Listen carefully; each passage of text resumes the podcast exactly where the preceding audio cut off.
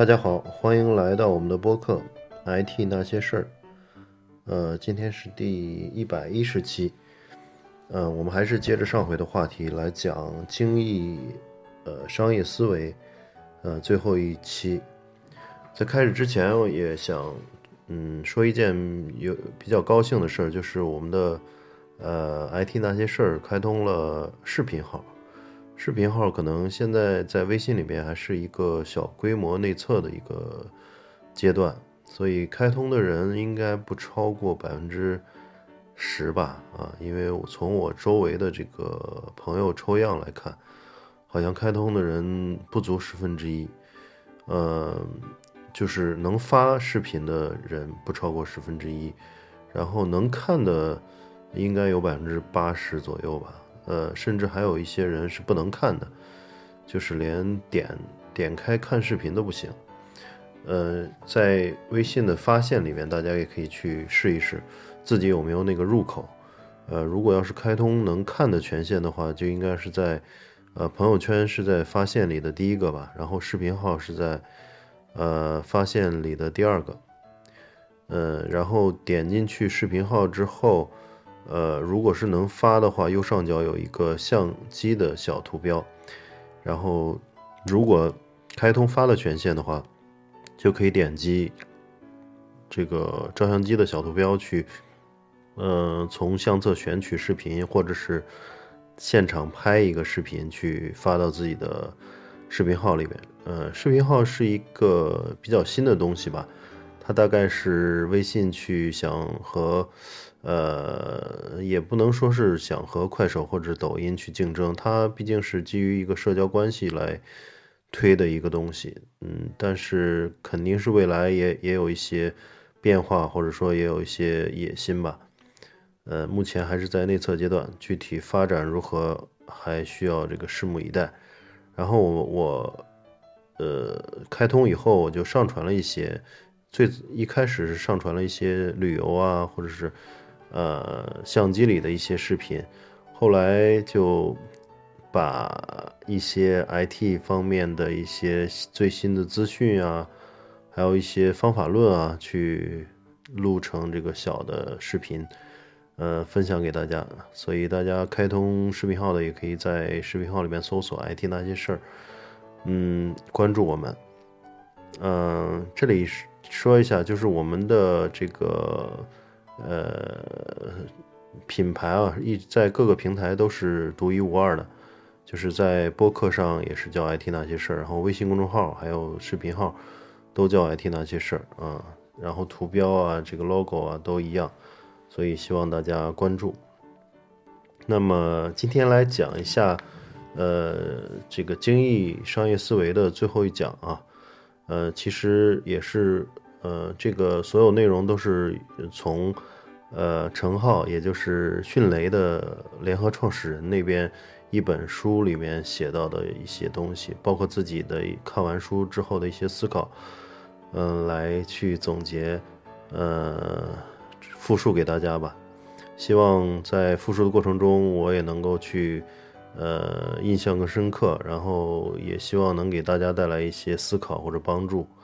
呃，最后一一部分，它实际上是在讲，因为前面已经讲两期，也讲了很多这个方法论了，就是从创业公司怎么样去找刚需和痛点，怎么样用这个 MVP 的这种最小可用产品去，呃，试验市场，去去，呃，收集需求，然后一直到后面去说怎么样去快速获取用户啊，然后。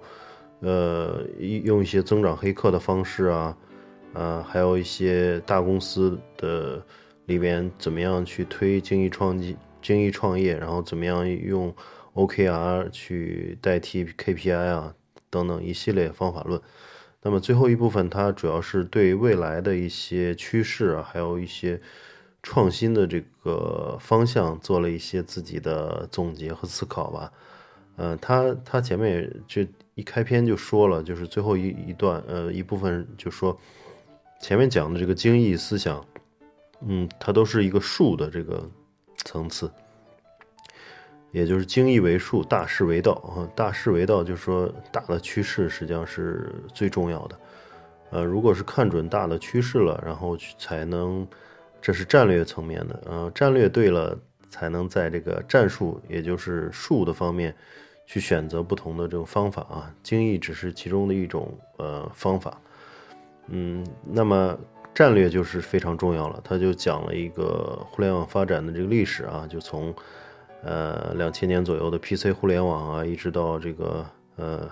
二零一零年。二零一到一二零一二年的这个移动互联网崛起，呃，每一波浪潮都诞生了这个很多巨头啊。PC 时代可能就是新浪、网易、搜狐啊，呃，携程啊等等。然后移动互联网时代的就是今日头条啊，最典型的拼多多啊等等。嗯，后来就是呃，最近几年又提到这个互联网加，就是互联网去加传统啊传统产业。但是目嗯都，但是目前好像，嗯，落地这个两极分化比较严重吧。有的行业整合的很好，有的行业也是可能用互联网加，嗯，不是那么容易，或者说是方法不对吧。就是很多传统行业，毕竟是有呃几十年甚至上百年的积淀。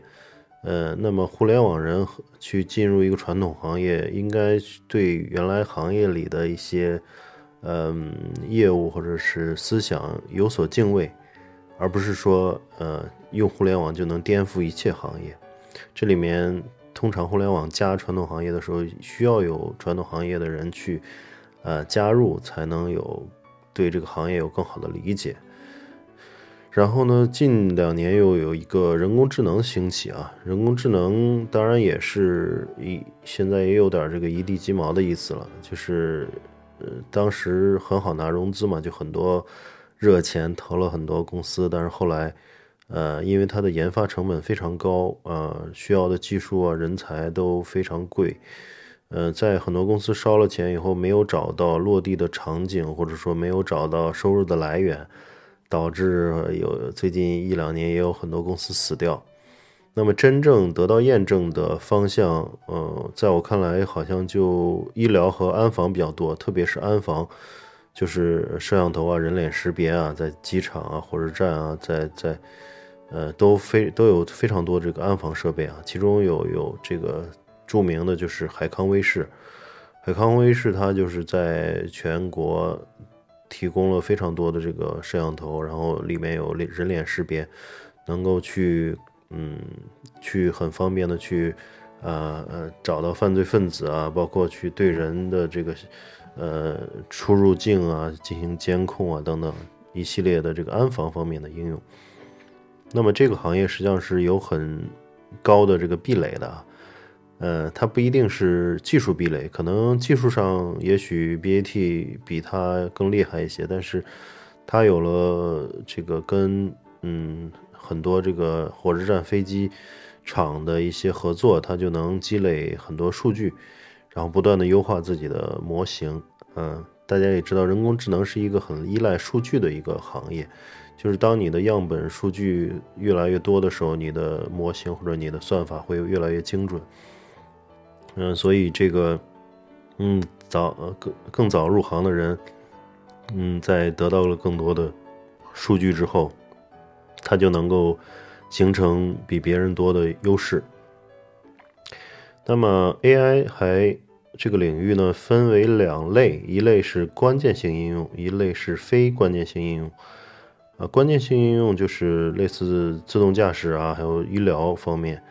它要求就是非常精准，就是不是说九十九点九啊，一定要九九九九后面非常多的九，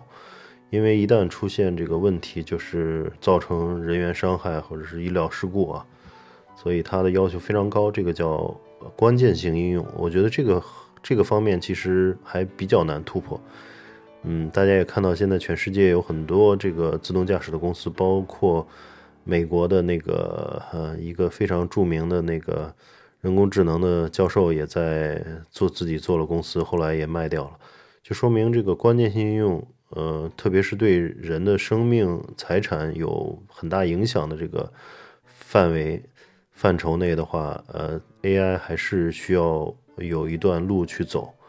因为它要保证嗯高于人的判断吧，至少或者说至少等同于人的嗯人的目前的这个判断。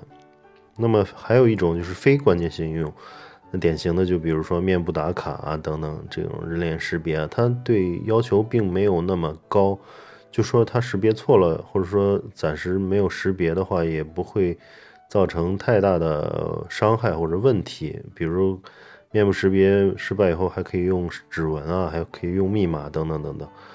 嗯，所以它就是一个非关键性应用。那么现在在非关键性应用上面，其实嗯做的公司还是比较多的。嗯，在各自领域也有一些呃落地的场景。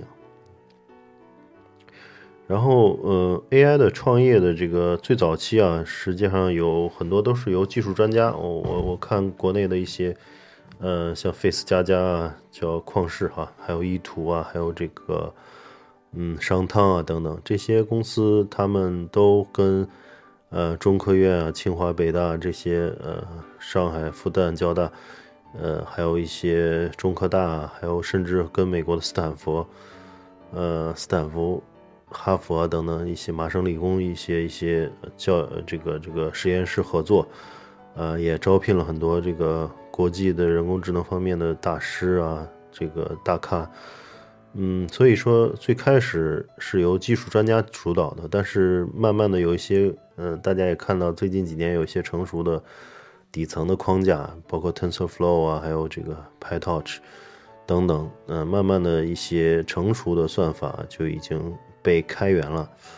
啊，或者说成熟的框架啊，它这刚才说的那两个都是一些底层的那个 framework，呃，这些开源之后呢，嗯，这个慢慢的。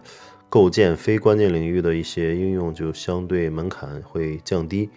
所以未来的趋势呢，呃，认为是，嗯，随着这个基础设施的这个越来越成熟，慢慢 AI 领域会由呃技术专家主导转向呃产品经理和行业专家主导，就是呃，其实，在很多场景下，呃，需要的就是。呃，懂行业，然后能够去形成一个很好的一个产品，来服务用户或者服务客户啊。这个一个是 to C，一个 to B。那么其实还是要有懂行业的人啊，这个或者说懂用户的人，呃，底层的那个技术，慢慢的就会有像 BAT 这种呃巨型公司，他们会形成一些平台级的产品，比如百度现在推的那些。百度的这个 AI platform 啊，包括 PaddlePaddle 之类的一些东西，呃，包括它的这个人脸识别、视频识别的算法，慢慢都会呃 open 出来。嗯，这个就是希望在 AI 方面去做探索的公司，其实也可以考虑自己究竟优势在哪里，到底是底层的这个技术输出，还是对行业的理解比别人深刻？嗯，能够去用呃现有的技术。平台或者说跟一些第三方技术公司合作，去，呃，去发挥自己的业务方面的业务领域方面的优势啊。嗯，那么接下来就是作者又讲了一些创新的这个真相，有八条。他说，其实小公司第一条就小公司创新更容易一些，大公司决策慢，不容易呃容忍失败，啊，激励也不够啊。就是通常大公司就比较懒惰了。现在就是看哪个行业有成功的小公司，那么我的这个资金又非常多。你像这个 BAT 级别的，都至少有几百亿，对吧？几百亿的这个待收购的这个资金，他们基本上都有自己的战投部、战略投资部啊，他们就看哪个公司 OK 了就可以收购。嗯，所以很多小的很多创新点是从小公司开始的。嗯，那么第二点就是创新是手段，不是目的。就是很多创新它是为了把新技术用上，但是这个经常走入一个误区。误区就是我我来，呃，讲商业模式的时候，都会突出来讲我这个里面用了什么先进的技术，有什么技术门槛。其实这个不是为了创新，不是为了一，不是为了创新而创新，它是为了更好的服务客户或者更好的服务用户啊。呃，如果你这个东西出来以后，它没有让用户或者客户感到有直接的这个效率提升，或者成本降低，或者是用户体验的提升的话，那么它其实没有任何价值啊，即使用到了最新的技术，这点需要呃需要大家考虑清楚。第三是，呃，渐进者渐进式创新都是给老大打工啊，这个其实说的就是，你如果做一个商业模式，做一个公司的话，它它的这个创创新必须是一个，嗯，就比较有颠覆性的吧。就是它上面有量化的指标，就说至少有五倍到十倍的，呃，这个效率提升或者成本降低啊。如果是提提提高了百分之三十啊，百分百分之十五啊，这些可能就是，嗯，给大公司提供一个解决好的更好的解决方案，对吧？这种这种模式啊，所以很难去形成一个颠覆性的产品，或者是，呃，做做成一家这个。嗯，比较大的公司。那么第四点呢？他说，呃，创新是四元方程啊，解让，就是它是一个多元方程啊。它四元只是一个举例了，就是它的里面的这个变量非常多，非常多。呃，希望大家在呃创新的时候尽量解决一次，尽量解决尽量少的变量。这个什么意思呢？就是说。嗯嗯，每次创新其实变量非常多了，有一些技术因素啊、市场因素啊、用户因素等等等等。那么，呃，就应该去针对某一点去或者某两点去做突破，因为你的这个要对付的这个，嗯，变量越少，你就越容易集中力量去解决它。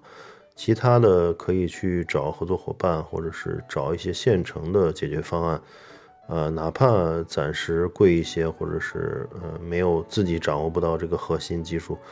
但是至少你可以快速去去呃去把这个解决大的解决方案传出来啊，然后去快速投放市场去验证，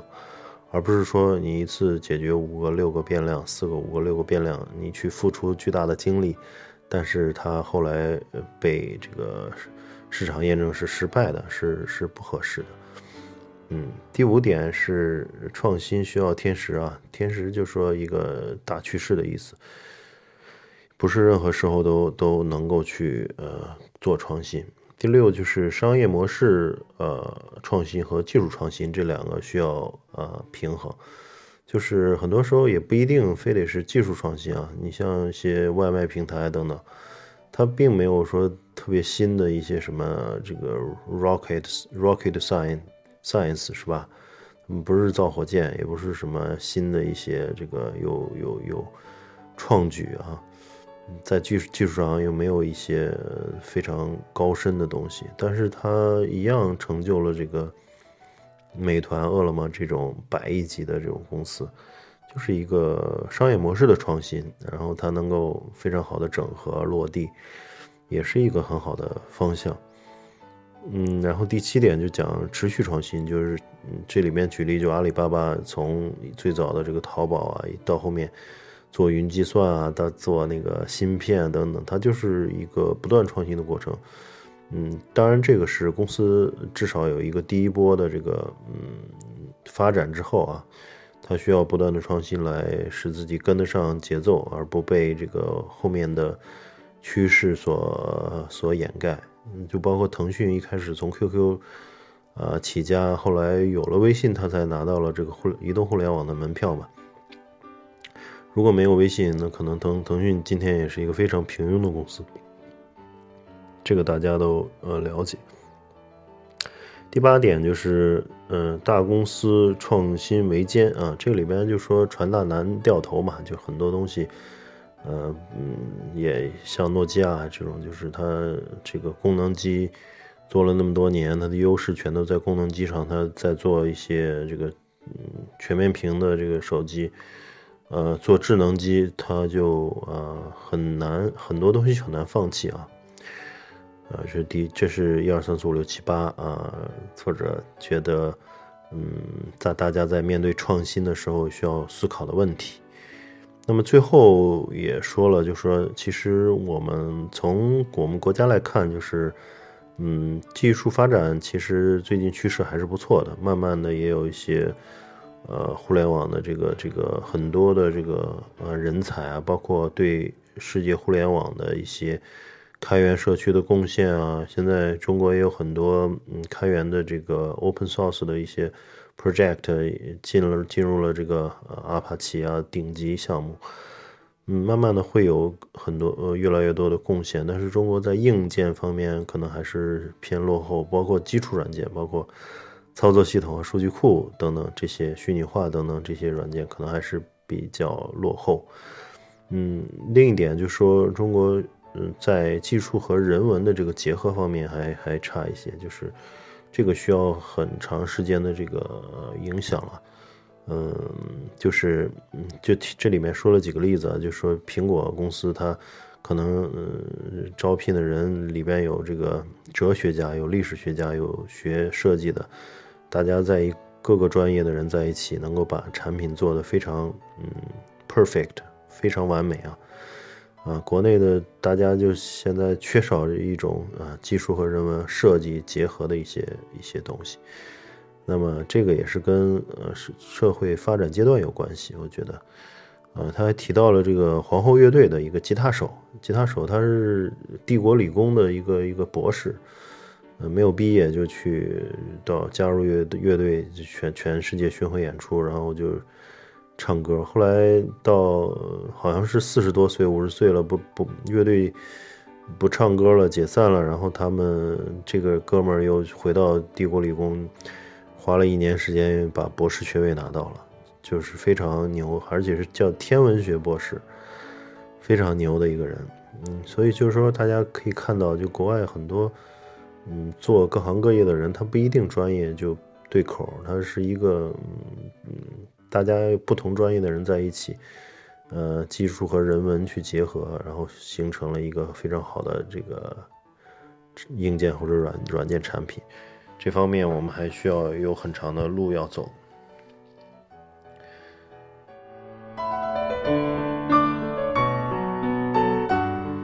好的，那今天我们就先聊到这里，然后呃，有兴趣的关注我们的微信公众号和视频号，都叫 IT 那些事儿。嗯，好的，那我们下期再见，谢谢大家的收听。